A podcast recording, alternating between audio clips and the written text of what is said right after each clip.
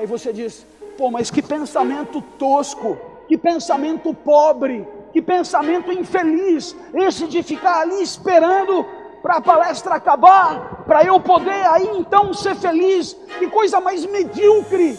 Pois é, mas você chama de happy hour que horas? Haverá quem diga que felicidade é você ter o que você quer. Eis aí a primeira dificuldade: não é possível. Porque quando você quer, é porque você não tem ainda. E quando você tem, aí você já não quer mais. O desejo é sempre por aquilo que falta, por aquilo que nos faz falta, e a energia mobilizada para ir atrás daquilo que queremos sempre encontra na falta a sua grande motivação. Mas aí, é claro, um dia, como nem tudo é tão cruel e tão difícil, você consegue o que você tanto queria, e quando você consegue, você não deseja mais, você não ama mais. Os brinquedos recebidos no Natal estão num baú de desejos assassinados pela presença, mortos pelo consumo, e as crianças querem os outros que elas ainda não têm. Na escola, a gente aprende a desejar aquilo que faz falta.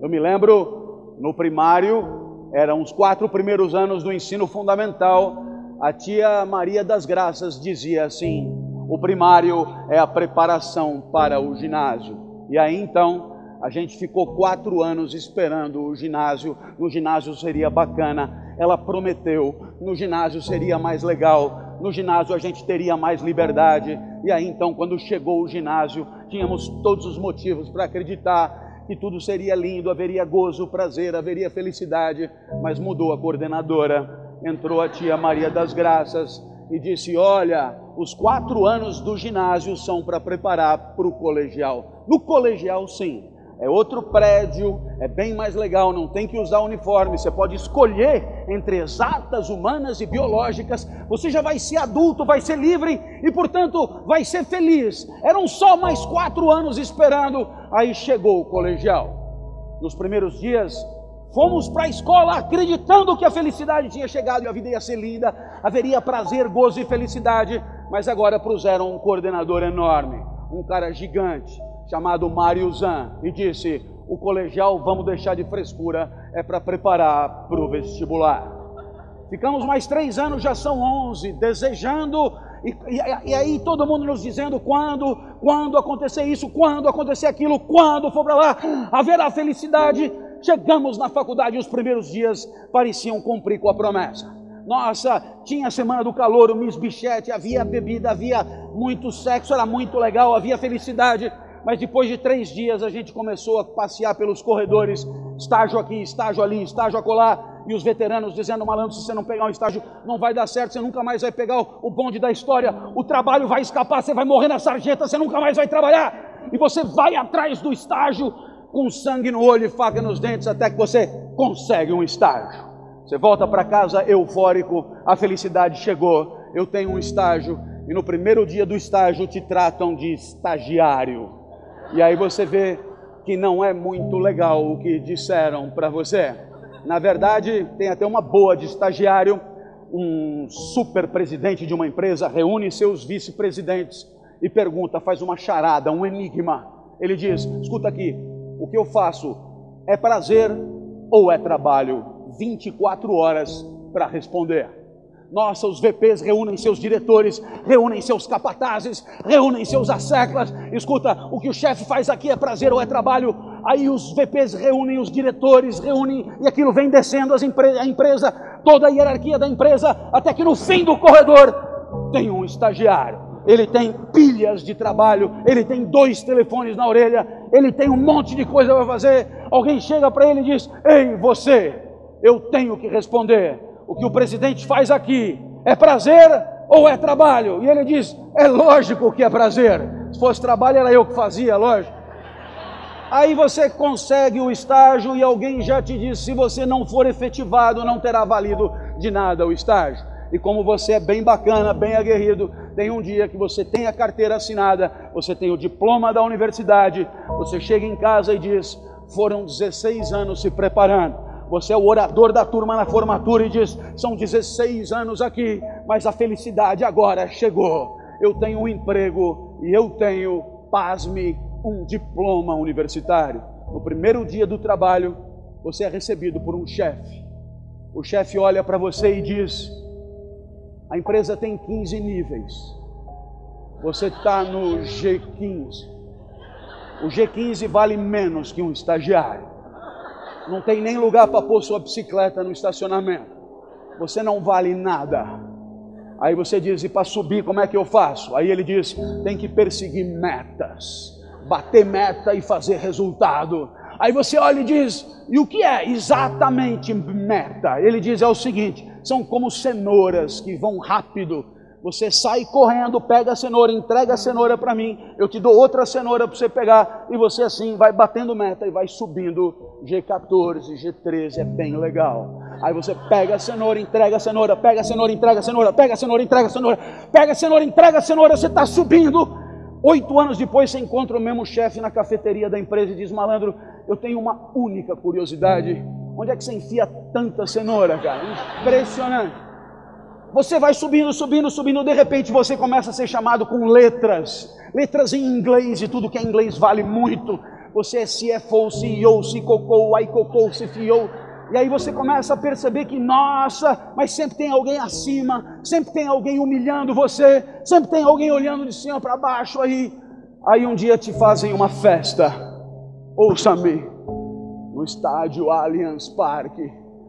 O dia que fizerem uma festa para você, você já dançou. Vão te dar uma plaquinha dizendo obrigado, perseguidor de cenoura. Mas você agora envelhecido será substituído por alguém mais jovem e mais iludido. Alguém ainda dirá quando você se aposentar vai ser bem legal.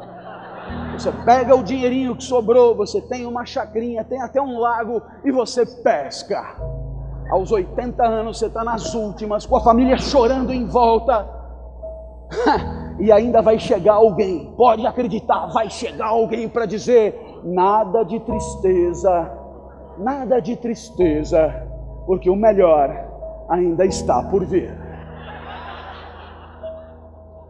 Você fragilizado, sem forças, você diz, malandro, me enganaram por 80 anos. E você não percebeu que talvez, se a vida tinha alguma chance de ser feliz, não é quando nada acontecer, mas é já. Aqui, nesse canto do estádio, ou a felicidade está aqui, ou não estará em nenhum outro lugar, porque a vida está aqui. E aí, é claro, aí você pensa que eu poderia ter esperado a minha hora de entrar, eu poderia estar ali sentadinho e eu poderia pensar assim: nossa, mais uma palestra. Depois que eu me aposentei na universidade, esse é o meu ganha-pão.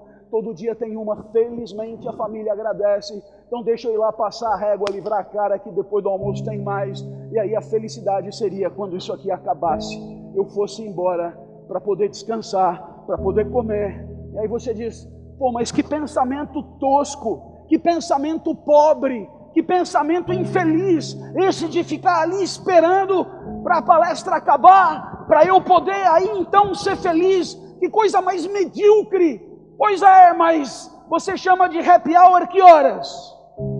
Você chama de happy hour segunda às oito da manhã ou sexta às dezoito? Para você, happy hour é a hora que o trabalho acaba, por que eu não tenho direito? Estou aqui trabalhando, na hora que a palestra acabar, é que vai ser legal. Por enquanto é um pedágio que eu tenho que pagar para a felicidade. Quando tudo acabar, aí você pensa, tem alguma coisa errada nessa história. Lógico que tem. Eu podia estar ali sentado e eu podia estar pensando assim: eu nunca tive aqui. Palestra nesse lugar, nunca mais. Nunca mais, nem que a gente voltar todo mundo seremos diferentes. Cada instante da vida é uma oportunidade mágica irrecuperável e virginal, absolutamente inédita e nunca antes vivida. É esse momento que eu tenho para fazer nesse lugar o melhor que eu puder fazer. Eu tenho a chance de fazer aqui melhor do que ontem e melhor do que os 30 anos de professorado que foram a minha vida. Por quê? Porque hoje eu sou melhor do que ontem. Porque hoje eu sou mais competente que ontem. Hoje eu sou mais preparado e mais experiente que ontem. Eu tenho a chance de fazer o melhor da vida. E ali eu estava sentadinho, focado para fazer aqui o melhor da vida, a palestra da vida, o que de melhor eu já fiz, para que possa ter graça, não na hora que terminar, mas durante. Se precisar esperar sextas 18 horas para a vida ser feliz, desculpa, a tua vida é muito ruim. É bem melhor quando ela começa antes e ela terá colorido cada vez que você usar o instante vivido para buscar fazer o mais perfeito, a busca da excelência, o pleno desabrochar da própria essência, a busca da própria perfeição, que não vai acontecer no final de semana, mas vai acontecer já, porque é agora que a vida acontece. E eu tenho a chance mágica de usar as melhores palavras, os melhores exemplos, tocar você no seu espírito com a máxima contundência, e aí sim eu estarei fazendo da minha vida uma vida de desafios, colorida e feliz. Não é quando acabar, é já, e lamentarei demais o momento que acabe.